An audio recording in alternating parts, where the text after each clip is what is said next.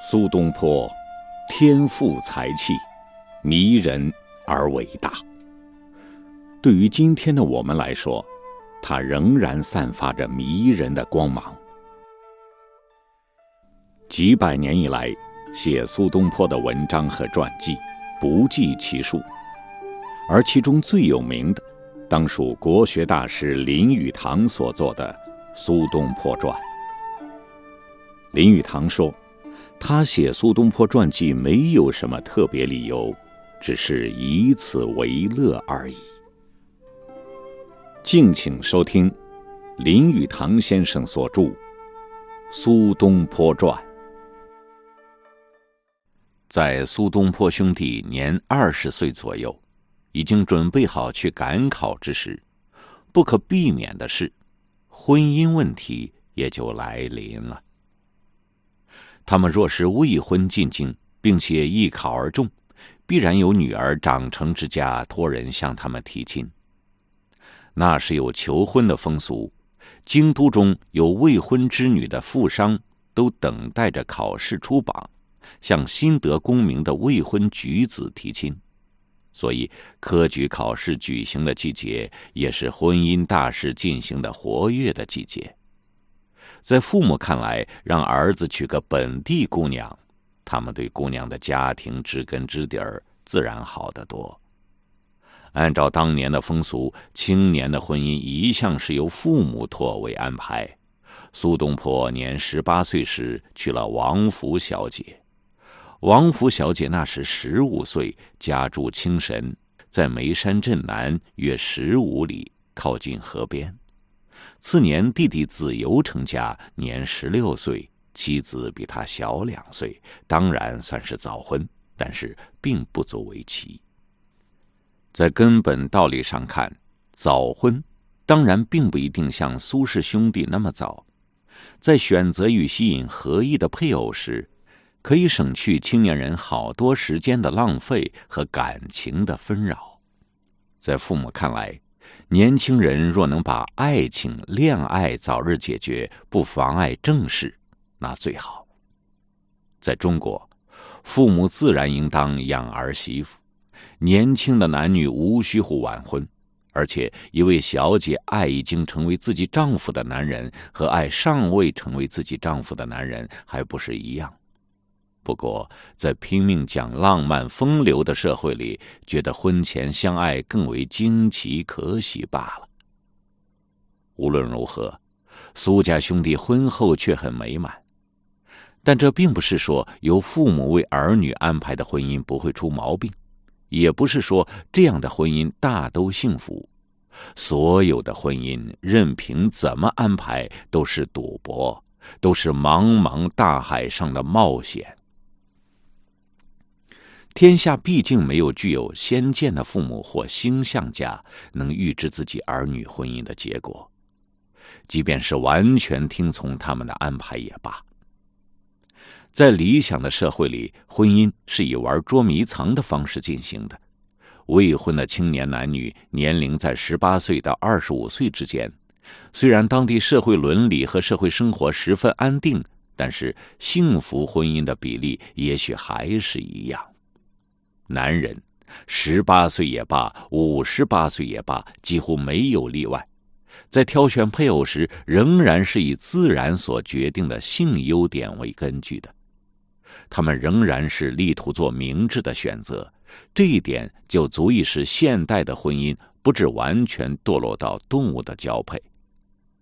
婚姻由父母安排的长处是简单省事，容易成就，少费时间。选择的自由大，范围广。所有的婚姻都是地构于天上，进行于地上，完成于离开圣坛之后。次子子由成婚之后，父子三人启程赴京。他们先要到省会成都拜谒大官张方平。后来，张方平对苏东坡几乎如同严父。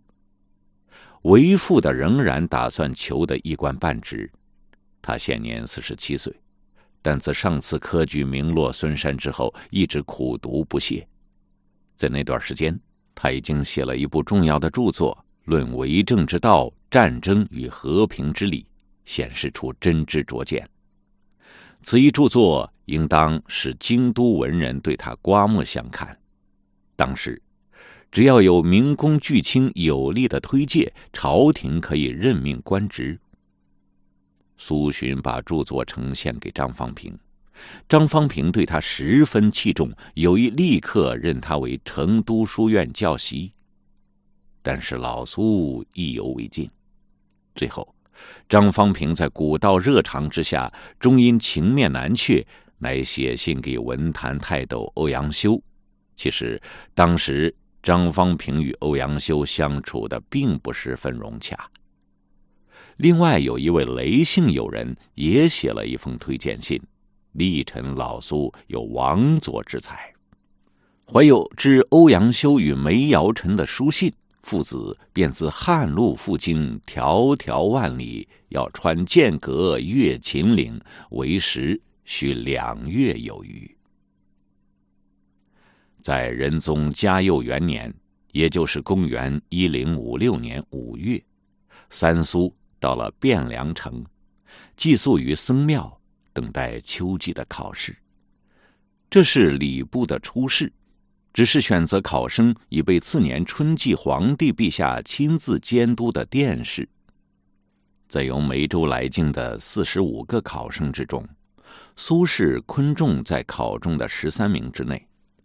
当时除去等候明春的殿试之外，别无他事。父子三人乃在京都盘桓，在城内游览，参加社交活动，与社会知名人士结交。苏洵将著作向德高望重的欧阳修呈上。欧阳修一副和蔼可亲的样子，两耳长而特别白皙，上唇稍短，大笑时稍露牙龈。欧阳修看来并非美男子。但是，一见这位文坛盟主而获得他的恩宠，却足以使天下士子以为其梦寐之望。欧阳修之深获学术界敬爱，是由于他总是以求才育才为己任。他对苏洵热诚接待，并经他介绍，老苏有蒙枢密韩琦邀请之家，又转介绍认识一些高官显宦。不过，苏洵冷淡自负的态度，在朝廷的领袖人物心目之中，并未留下什么好印象。苏氏兄弟则游逛华美的街市，吃有名的饭馆子，站在寒冷的露天之下，以一副羡慕的心情注视大官在街上乘坐马车而过。宋朝共有四个都城，河南开封为首，称为东都。开封有外城、内城，外城方十三里，内城七里。城周有城门十二座，入城处有两层或三层的城圈，用来围困进犯的敌军。城墙上筑有雉叠，供发炮射箭之用。因为国都地处于低下之平原，无险可守，只有北部黄河绵延约有二百里。可以攻卫国都，因此拟定了一个设想极为周密的军事防御计划。在西部洛阳，距开封约一百三十里，建立西都，用以遏制经军事要隘潼关自西北而来的进犯。在东部约八十里以外的商丘，设立另一军事重镇，设为南都，并不怕有敌人自南部而来。在另一方面，唐朝末年，蛮族已自北方侵入中国。当时有一军阀，由于向北番一族以霸主效忠，在其软意之下，遂成立朝廷对抗中国。石敬瑭向契丹王以儿子自称，但自谓深爱中国，并关心国家之太平与百姓之幸福。他自称儿皇帝，称契丹王为父皇帝。他在世之时，使中国形成分裂，获取外族之赞美。但是国家应当慎谋严防有此等情形出现。不论古今，在中国总是有打着爱国旗号的汉奸，只要自己能大权在握、显赫一时，便在救国救民的堂皇名义之下，甘心充当异族的傀儡。石敬瑭后来以儿皇帝之身为父皇帝所废，羞愤而死。此一事实并不易阻止十二世纪时另一傀儡张邦昌之出现，而在张邦昌失去利用价值后，立即被推翻，弃之如敝履，但并不足以阻止清末另一个汉奸吴三桂向关外借兵进入长城，让满族人毁灭了中国政府。宋朝因此在河北南部的大名府建立了北京。遏制北方异族的南侵。开封是中国首都大城，保有皇都的雄伟壮丽，财富之厚，人才之广，声色之美，皆集于朝廷之上。城外有护城河围绕，河宽百尺，河的两岸种有榆树、柳树，朱门白墙掩映于树木的翠绿之间。有四条河自城中流过，大都自西而东。其中最大者为汴河，从安徽、河南大平原而来的食粮全在此河上运输。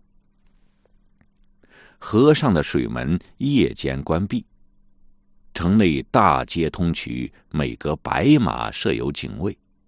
自城中流过的河道上架有雕刻的油漆木桥相通。最重要的一座桥在皇宫的前面，乃精心设计、用精工雕刻的大理石铸成。皇宫位于城市之中央，南由玄德楼下面的一段石头和砖建的墙垣开始。皇宫的建筑则点缀着龙凤花样的浮雕，上面是光亮闪烁的殿顶，是用各种颜色的琉璃瓦建成的。宫殿四周是大街，按照罗盘的四角起的街名。皇宫的西面为中书省和枢密院，在外城的南部朱雀门之外有国子监和太庙。街上行人熙来攘往，官家的马车、牛车、轿子，轿子是一般行旅必须的，另外有由人拉的两轮车。可以说是现代东洋车的原始型，这些车轿等在街上川流不息。坐着女人的牛车上，帘子都放了下来。在皇城有个特点，就是必须戴帽子，即使低贱如算命看相的，也要打扮的像个读书人。殿试的日子到了。皇帝任命欧阳修为主事官，另外若干饱学素儒为判官。在读书人一生这个紧要关头到来之际，大家心中都是紧张激动，患得患失。过去多年来，三更灯火五更鸡的苦读力学，都是为了这一时刻。考生必须半夜起身。天不到黎明，就要来到皇宫之外，身上带着凉的饭食，因为没考完是不许出考场的。在考试时，考生要各自关闭在斗室之中，有皇宫的侍卫看守。朝廷有极严厉的规定，借以防止纳贿或徇私。考生的试卷在交到考试官之前，先要由书记重抄一遍，以免认出试卷的笔迹。在重抄的试卷上略去考生的名字，另存在档册里。考生在考完放出之时，考试官则关入宫中围场，严禁与外界有任何接触。通常是从正月底到三月初，直到试卷阅毕呈送给皇上为止。考生首先考历史或政论，次考经典古籍。最后，在录取者的试卷已阅毕，再在皇帝陛下亲自监察之下考诗赋，然后再考策论。宋仁宗特别重视为国求才，对这种考试极为关注。他派贴身臣仆把题目送去，甚至有时为避免泄露，还在最后一刹那改变题目。苏氏兄弟都以优等得中。苏东坡的文章后来欧阳修传给同辈观看，激赏数日。那篇文章论的是为政的宽与简，这正是苏东坡基本的政治哲学。不过，不幸有一个误会。欧阳修对此文章的内容与风格之美十分激赏，以为必然是他的朋友曾巩写的。为了避免招人批评，他把本来列为卷首的这篇文章改列为二卷。结果，苏东坡那次考试是名列第二。在仁宗嘉佑二年，也就是公元一零五七年四月八日，苏东坡考中。在四月十四日，他那时才二十岁，成为进士。在三百八十八人之中，几乎名列榜首，得到此项荣誉，于是以全国第一流的学者知名于天下。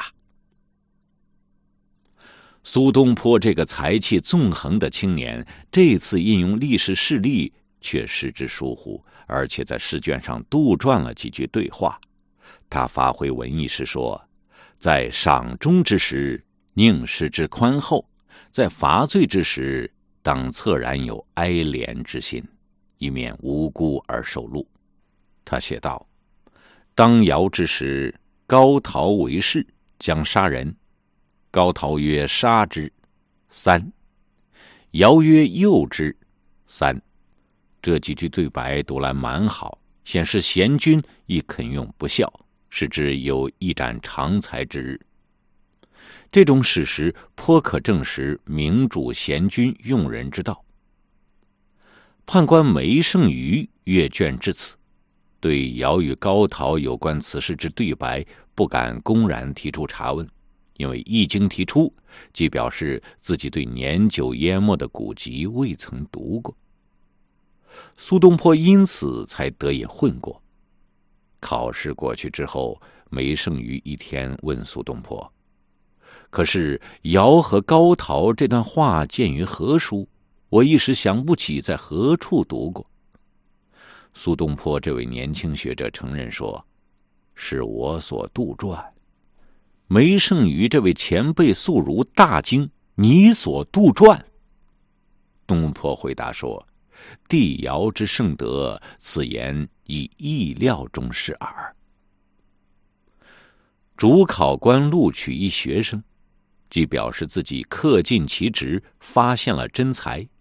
二人彼此之间即形成了老师与门生终身不渝的关系。考中的门生要去拜谒主考老师致敬，并修函感谢恩德。欧阳修为当时文学权威，一字之褒，一字之贬，即足以关乎一学人之荣辱成败。当年一个作家曾说：“当时学者不知刑罚之可畏，不知晋升之可喜，生不足欢，死不足惧，但怕欧阳修的意见。”试想一想。欧阳修一天向同僚说的话，那该有何等的力量啊！他说：“读苏东坡来信，不知为何我竟喜极汗下。老夫当退让此人，使之出人头地。”这种话由欧阳修口中说出，全京都人人都知道了。据说欧阳修一天对儿子说。记着我的话，三十年后无人再谈论老夫。他的话果然应验，因为苏东坡死后的十年之内，果然无人再谈论欧阳修，大家都谈论苏东坡。他的著作在朝廷遭禁阅之时，有人还暗中偷读呢。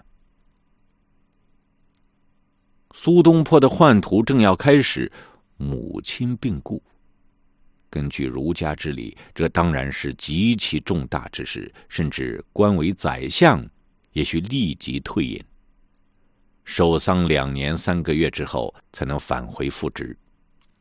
东坡的姐姐已于数年前去世，因此苏家全家三个男人进京应试之后，家中只有母亲和两个儿媳妇。母亲死时还没听到京都的喜讯。苏家父子三人急忙返家，到家只见母亲已去，家中一团纷乱，篱墙倾倒，屋顶穿漏，形如难民家园。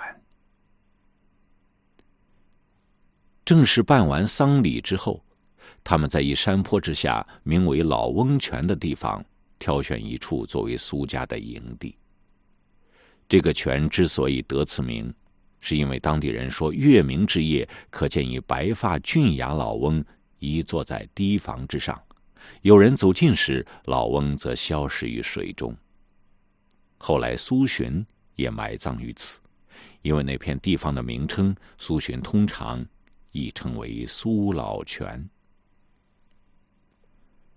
居丧守礼之下的一年又三个月的谪居生活。是苏东坡青年时期最快乐的日子。兄弟二人和年轻的妻子住在一起。东坡常到清神岳父家去。清神位于美丽的山区，有清溪深池，山巅有佛寺，涉足其间，令人有游仙寻意、超然出尘之感。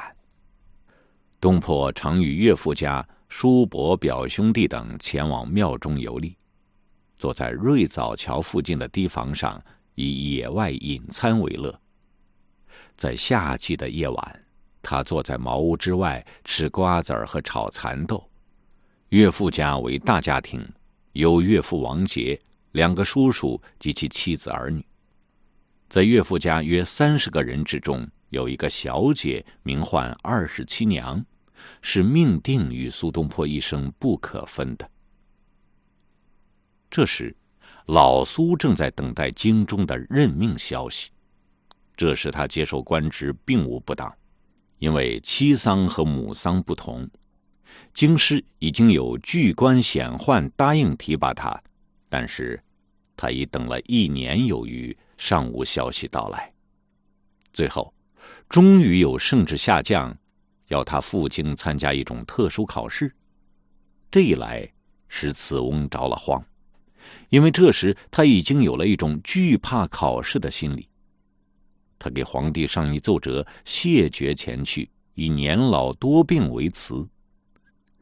但是，在给朋友的信里则说：“仆故非求仕者，亦非故求不仕者，何苦乃以衰病之身，委屈以就有司之权衡，以自取轻笑哉？”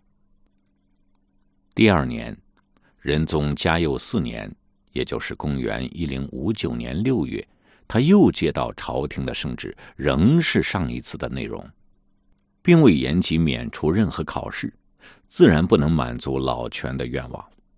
朝廷主其事者，当对他前所呈奏信而不疑才是，相信故好，否则即搁置亦可。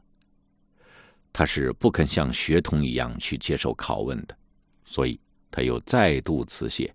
他的奏折上说，他已经年近五十，五十之年又何以能报效国家？事实上，苏洵的妻子已死，他已准备远离家乡而不复返。非常明显，他是适于住在京都的。他的两个儿子既然已中进士，下一步就看朝廷何时有缺，可以派儿子去任职。他自己倒也罢了。在居丧期满之后，刚过两个月，父子三人又再度启程入京。这一次有两个儿媳同行。出发之前，已经把王母之灵柩安排妥当。苏洵使人请了六尊菩萨像，安放在两个雕刻好镀金的佛龛中，供在极乐寺的如来佛殿里。那六尊菩萨是观世音菩萨。是智菩萨、天藏王、地藏王、解冤王者、引路王者。出发之前，苏洵正式把这些佛像供在庙里，并且去向亡妻灵前告别。祭文的结尾是：“死者有之，或生于天，或生于四方，上下所事如意。亦若鱼之游于四方。”而无际云耳。